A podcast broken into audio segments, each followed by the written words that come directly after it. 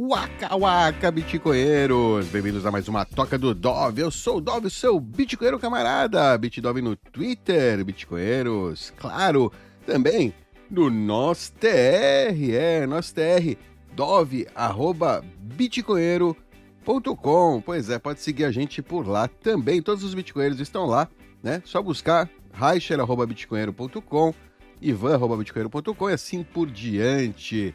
É isso aí. Hoje, aqui neste vídeo, vamos falar sobre Chain Analysis, análise da blockchain, de um caso aí que está acontecendo nos Estados Unidos este ano. Fica comigo.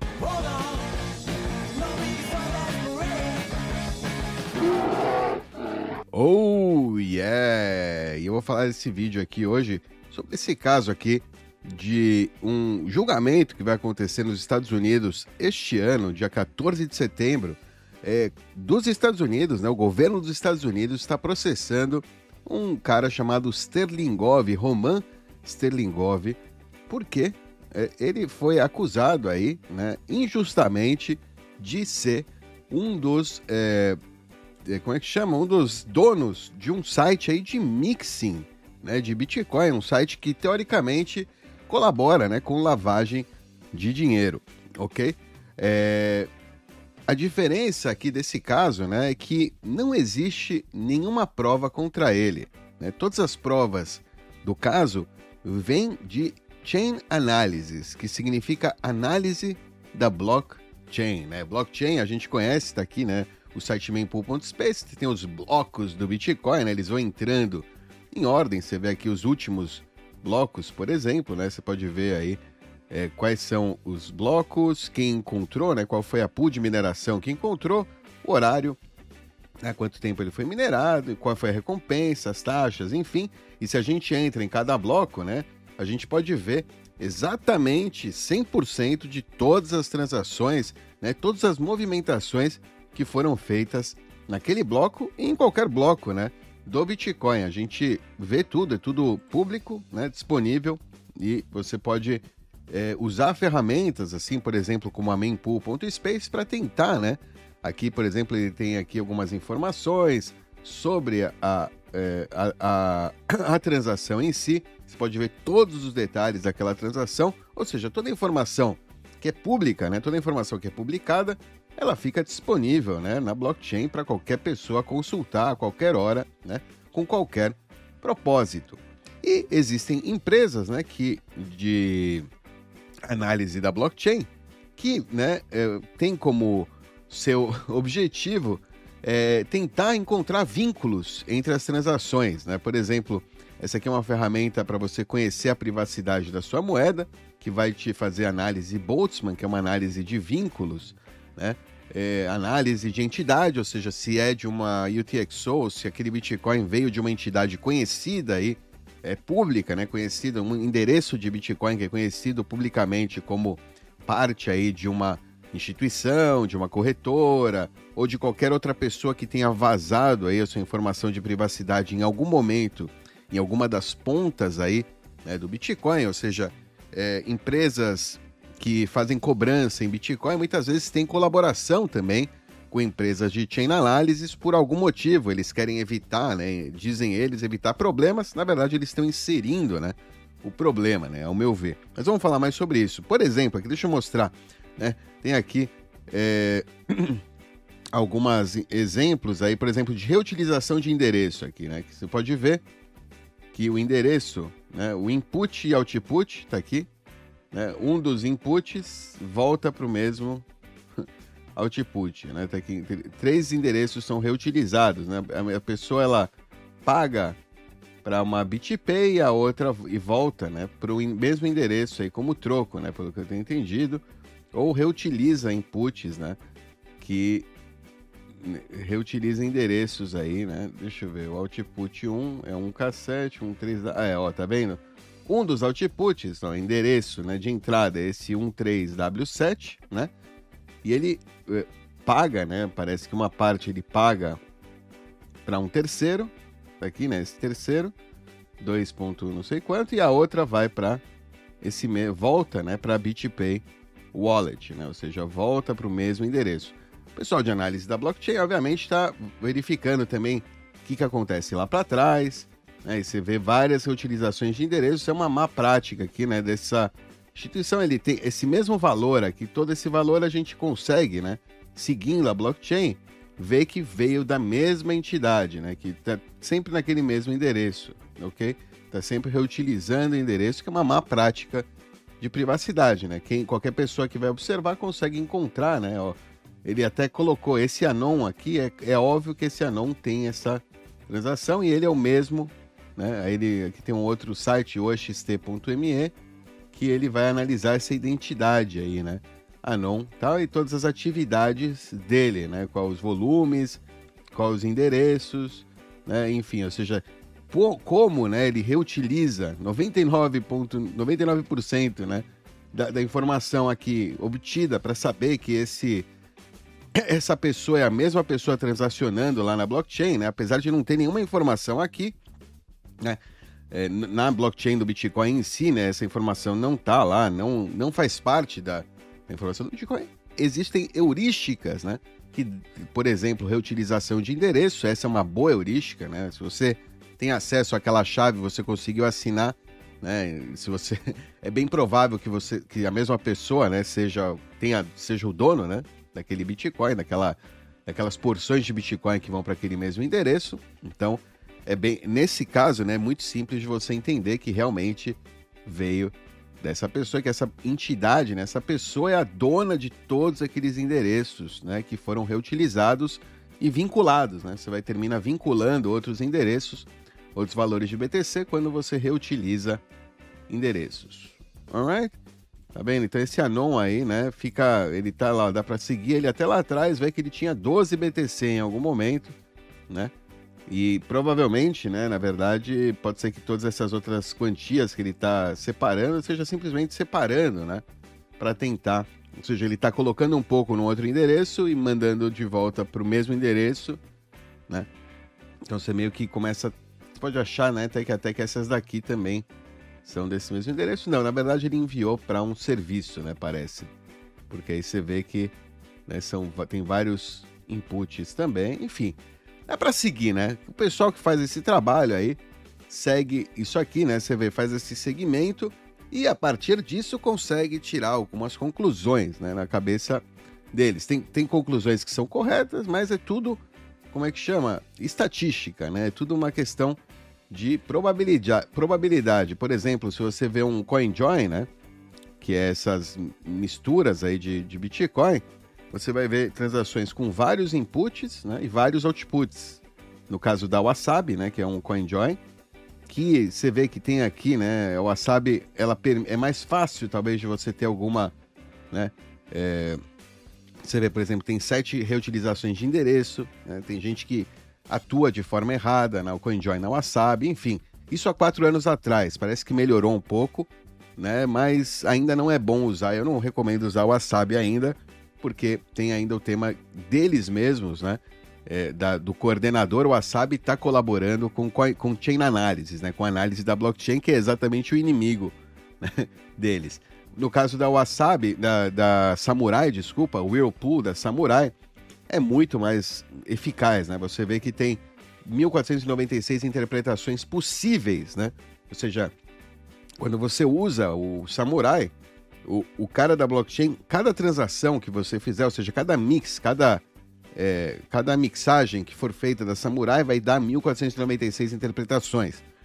Na próxima mixagem, se você passar umas 3, 5 vezes, é 1496 vezes 1496, ou seja, a possibilidade de alguém, né, é, encontrar né, a entrada, qual era o seu input original, né, da onde veio a sua moeda original, é muito, né, muito, tem, ó, você vê, tem cinco possibilidades cada vez aqui, tem, né, o input dá o output de mesmo valor, né, então são todos o mesmo valor, então é muito, não tem em nenhum momento, né, repetição de endereço, o protocolo de CoinJoin não repete endereço, enfim, é muito bem feito, né, para isso não acontecer, ok?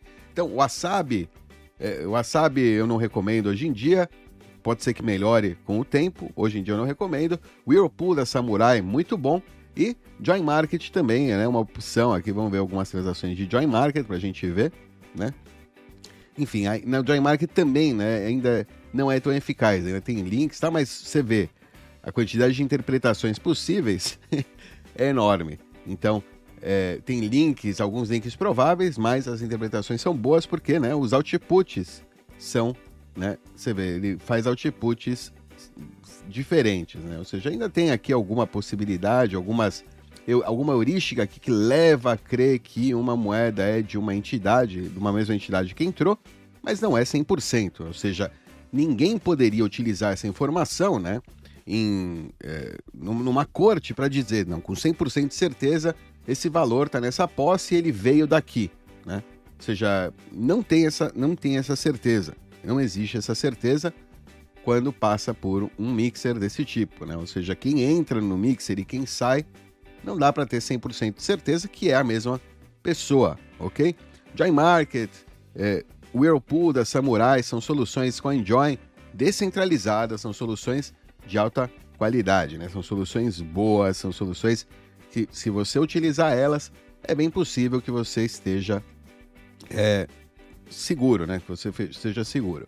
Alright? Vamos lá. É... Esse aqui é um CoinJoin mal feito, né? Você vê, por mais que ele tenha várias saídas, por causa, né? Porque essas, porque os UTXOs iniciais, né, são difer muito diferentes, né? Fica meio claro que aqui, né, que, ou seja, quatro possibilidades vêm desse endereço, só desse endereço, né, desses aqui. Enfim, dá para você começa a ter, né, menos é, qualidade aí no CoinJoin. CoinJoin legal, um CoinJoin que entra, o, o, o input é muito similar e os outputs são totalmente iguais. Né? Os outputs iguais está ótimo aqui, mas os inputs difer diferentes meio que né, dificultam aí, é, facilitam, desculpa, facilitam ao, ao, ao, tirar conclusões aí sobre algumas das transações. Claro, quanto mais rodadas, depois se essa moeda girar mais um pouco, né, com outras moedas de mesmo valor similar, aí começa a ficar mais difícil de você né, tirar alguma conclusão para onde foi essa moeda que estava aqui, né? Se ela está aqui agora, se ela é a 0, a 1, ou a 9, ou a 6, não dá para saber, né? Com 100% de certeza você só pode estimar, né? A não ser que haja reutilização de endereço, né? Se a pessoa reutiliza endereço, aí, né? aí tá mal feito, né? Acho que provavelmente é o que aconteceu aqui, né? São essa reutilização de endereço aí. Tem, existe aí alguma reutilização de endereço. Alright? O que aconteceu com o nosso amigo Roman, né? Deu uma explicada aí no geral o que, que é, né? É, análise da blockchain, né? E eu mostrei para vocês algumas ferramentas que você pode usar para, né? Você pode vir aqui no KYCP, kycp.org, né? Know Your Coin Privacy, e você pode usar Tor, né? Eu recomendo que você use Tor VPN, né? Para você manter sua privacidade, se você for verificar, obviamente, com as suas transações. Ok? Vamos lá, uma, uma coisa interessante, aliás, né, esse pessoal que está fazendo spam da, da rede aí, né, agora que estava rolando esse spam, eu entrei para ver, né, quem era e tem muita reutilização de endereço, tá, dá para ver, né, realmente que é uma entidade única que está fazendo esse ataque, ou que tem algumas pessoas aí, né, são poucas pessoas que estão realmente fazendo esse spam aí na rede Bitcoin. Se você quiser analisar isso, você pode entrar aqui para tentar encontrar vínculos. O que está acontecendo então com o nosso amigo Roman, né? Por que, que eu falei de Chain Analysis agora, CoinJoin, Mixer, todas essas coisas aí? Aliás, se não conhece, entra aí, né? Privacidade no Bitcoin, privacidade com CoinJoin, tem uma playlist aqui no canal para você entender mais aí sobre CoinJoin com mais detalhes. Vou ler aqui essa campanha, essa aqui é uma campanha é, de um fundo de defesa legal aí para o Roman Sterlingov, por que, é importante, por que, eu acho que a gente deve contribuir aí com alguns satoshinhos para ajudar o Roman.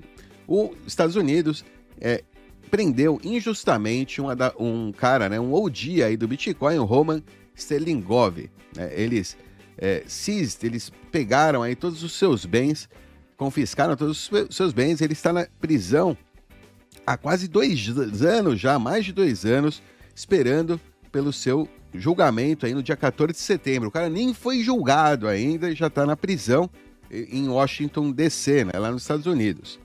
Ele é acusado de operar o serviço de mixing de Bitcoin, Bitcoin Fog. Esse é um serviço né, é, centralizado, ou seja, ele tinha um endereço, ou seja, o serviço Bitcoin Fog é um serviço que não é como o Samurai, Whirlpool, como o Join Market, que eu acabei de falar, que são bons serviços descentralizados, é, que tem um centralizador, né, que é o coordenador. No caso do Join Market, nem isso, né? Qualquer pessoa pode ser coordenador e com o tempo também o Whirlpool vai virar né, descentralizado totalmente. Mas pelo menos a entrada, né, não é clara, ou seja, é, as pessoas e não tem nenhuma em nenhum momento existe uma custódia por parte do terceiro, é sempre nas carteiras. Então, não tem essa custódia, né? A custódia seria a parte que complica, né? Quando você faz custódia de bens de um terceiro, né? No caso esse Bitcoin Fog, esse serviço de mixing centralizado, você envia o seu Bitcoin para o serviço e o serviço faz mixagem com outros fundos, ele, na verdade, ele te manda, né, fundos de outras pessoas, essencialmente, né? Ele faz essa mixagem aí internamente, né? E ele te manda, seja, você entrou de um lado e você sai de outro e só o serviço de mixing sabe, né, que você era você, não sabe quem é você, né? Mas sabe que aquela UTXO, né, agora é tá na sua posse, tá na posse do dono daquela UTXO anterior, né, do mesmo dono daquela pelo menos ele assume isso, né? Ele acredita isso. Mas, mas, enfim, tem um centralizador aí no meio que, além né, de fazer a mixagem, o serviço, ele faz é, é, custódia né, do Bitcoin durante aquele período aí que ele está fazendo a mixagem. Né? E segundo aí é, o, o, governo dos Estados Unidos, o Roman, ele é acusado aí de fazer esse serviço em mais de 330 milhões de dólares, né, equivalente a 333, 330 milhões de dólares de procedimentos ilegais, né, de fundos ilegais. Aí. Ou seja, ele é acusado de lavagem de dinheiro, e, né, lavagem de dinheiro, essencialmente. Né? Acho que essa é a, é a, é a acusação, né? de facilitar a lavagem de dinheiro, no caso. Apesar, né? Apesar, mas não existe nenhuma, nenhuma evidência, nenhuma prova aí fatual, né, real, que ele operou né, o Bitcoin Fog e todas as acusações são baseadas né, em forense, em, em, análise forense da blockchain, ou seja, em análises como essa aqui que a gente acabou de ver aí, de probabilidade estatística de ter alguma relação, né?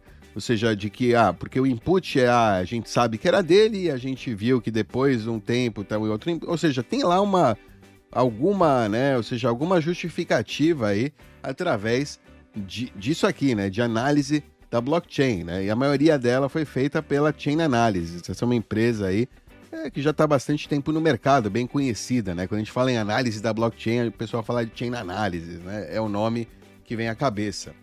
Essa é a primeira vez que né, o software aí, Chain Analysis Reactor, e esse tipo de, foren de análise forense da blockchain está sendo desafiado em um é, julgamento numa corte criminal aí federal dos Estados Unidos, ou seja, a primeira vez que estão utilizando esse bullshit aí de análise forense da blockchain. Aliás, recomendo aí que você entre aqui, tem no Privacidade no Bitcoin, tem aqui é, esse vídeo aqui sobre, é, ou seja, todos os vídeos aqui são interessantes para você entender aí mais sobre privacidade no Bitcoin, mas tem aqui os espiões da blockchain, privacidade no Bitcoin, que é exatamente sobre esses caras aí, sobre chain analysis e por que, né, não é algo que realmente tem algum valor, que deveria ter um valor legal. Ou seja, tá, tem lá toda a explicação, já tem três anos, tem muita gente que fala sobre isso há tempos, né? E agora os Estados Unidos, mesmo assim, quer usar, né? Isso aí porque é óbvio, uma ferramenta que parece científica, parece como, né, como eles adoram utilizar, né, colocar a ciência entre aspas do seu lado. aqui está a ciência explicando, né? Mas por que não é ciência, como não vale nada isso aí. Espiões da blockchain, esse resumo da, resumo da ópera de privacidade no Bitcoin e recomendo também o Tratado de Privacidade no Bitcoin, parte 1, parte 2 aqui do Giacomo Zucco, que fala também muito aí sobre né, a invalidade da análise da blockchain, a chain analysis, ok? É, e é por isso que é tão importante esse caso, né? Porque é a primeira vez que estão tentando utilizar isso aí e seria muito importante, né, ao meu ver, que o Roman ganhe e que fique bem claro, né, que fique lá um, um histórico, né, um precedente, que se abra um precedente claro de que aquela análise da blockchain é pura especulação, né, é pura é, heurística, não tem nenhuma, não é nenhuma prova conclusiva, né? São provas, é, ou seja, é só, né? Não, não é uma prova conclusiva, especialmente para manter um cara na prisão, né? Mais de dois anos esperando para ser julgado por causa dessas provas, que não são provas. Então, é fundamental, né? O Roman precisa muito desses fundos, e não é só o Roman, qualquer pessoa que utiliza qualquer serviço de mixing ou utiliza Bitcoin, né? É, é, é, fundamental porque se se abre um precedente aqui que se utiliza esse tipo de informação, né, de prova, entre aspas, para colocar pessoas na prisão, porque o cara tá na prisão, sem ser julgado, ele tá na prisão por causa dessas provas, entre aspas, aí, né, que não são conclusivas, que não tem nenhuma prova real de que realmente esse rapaz aqui era o, ele estava rodando, tava, era operando né, o servidor de mixing. Ele simplesmente provavelmente tinha alguma UTXO, né, algum Bitcoin que saiu, né, lá do servidor de mixing. Ele fez mixing. Isso é verdade, ele fez mixing, ele fala, ele fez mixing. Isso não, não é, não foi inventado. Ele fazia mixing por privacidade, né, como qualquer pessoa que usa o Bitcoin de maneira é, inteligente, né, e segura, do ponto de vista é, de OPSEC, né, de segurança operacional, aí para você manter a privacidade dos seus fundos. É parte né, de como a gente utiliza o Bitcoin de maneira privada e segura. Então, é, é fundamental que fique claro na corte né, que esse tipo de serviço, ou, ou, ou você está envolvido, ou você tem uma UTXO que passou por mixagem, que passou por CoinJoin, não tem nada a ver né, com você ter com, cometido qualquer crime. Tem simplesmente a ver com a sua necessidade de, por causa da, da, de como, por como o sistema funciona, como o Bitcoin funciona, pelas propriedades né, físicas do Bitcoin, pelas propriedades do protocolo, hoje em dia é a ferramenta de privacidade mais eficiente, né? Fazer CoinJoin, fazer mix, fazer esse tipo de coisa. Ele errou em fazer o mixing, né? E entrar nesse serviço, muito provavelmente, porque é, pessoas que passaram por Whirlpool, por Samurai, pelo menos não tem como ser é, culpadas de ser o dono do servidor, né? De ser o dono do, do serviço de mixing, porque ele jamais, você jamais envia para custódia desse terceiro, né? É tudo feito é, em uma coordenação que é feita de forma descentralizada entre vários pares que estão usando também a carteira Samurai e o software aí, o Whirlpool. Então não, não existe esse centralizador aí, como no caso do Roman, né? Que o Roman ele enviou para um terceiro centralizador e depois da análise da blockchain, né? Como viu que ele enviou bastante, né? Provavelmente durante os anos, fala, ó, grandes chances aí desse cara ser o responsável, porque provavelmente ele era um, ele era um grande cliente, né? Desse, desse serviço aí de mixagem, né? Então tem. aí eles, né, achar, pô, peraí. Então aí, né, entra talvez a prova, é, né, que não, pô, o cara ter tantos fundos passando por aí, ele com certeza tem a ver com a com, né, com o crime, com a, com a operação, né? Ele faz parte da operação. Quando na verdade, é, e essa é a única prova que eles têm. Né? Não existe nenhuma prova realmente de fato, sei lá, um computador onde ele tem uma prova, né, evidência de que ele é o, o, o, o, dono, ele tem alguma chave, sei lá, né? Qualquer coisa, qualquer coisa melhor que isso, né? É, do que apenas informação aí na blockchain, ok? Então ele precisa aí desses fundos para fazer né, para defender aí a, é, ou seja, defender, né, o, o, Roman, que na verdade é defender a todos nós, né, contra é, o Estado, né, conseguir prender você simplesmente por uma, uma, né, uma prova, entre aspas, de forense da blockchain, que é bullshit, né, que pode ser fabricada, que, pode, que, que são puras interpretações, é heurística, não tem né, nenhuma validade real como prova. Né? Você pode utilizar, se você quer basear isso para algum caso, você é policial, né? Você quer usar isso, é interessante. Você pode usar, você pode rastrear até onde você consegue, mas aí, meu amigo, rastreou, conseguiu, tá bom, conseguiu, maravilha, rastreou, não que eu acho legal, né? Mas bom, tá ali, tá disponível, é o seu trabalho, né?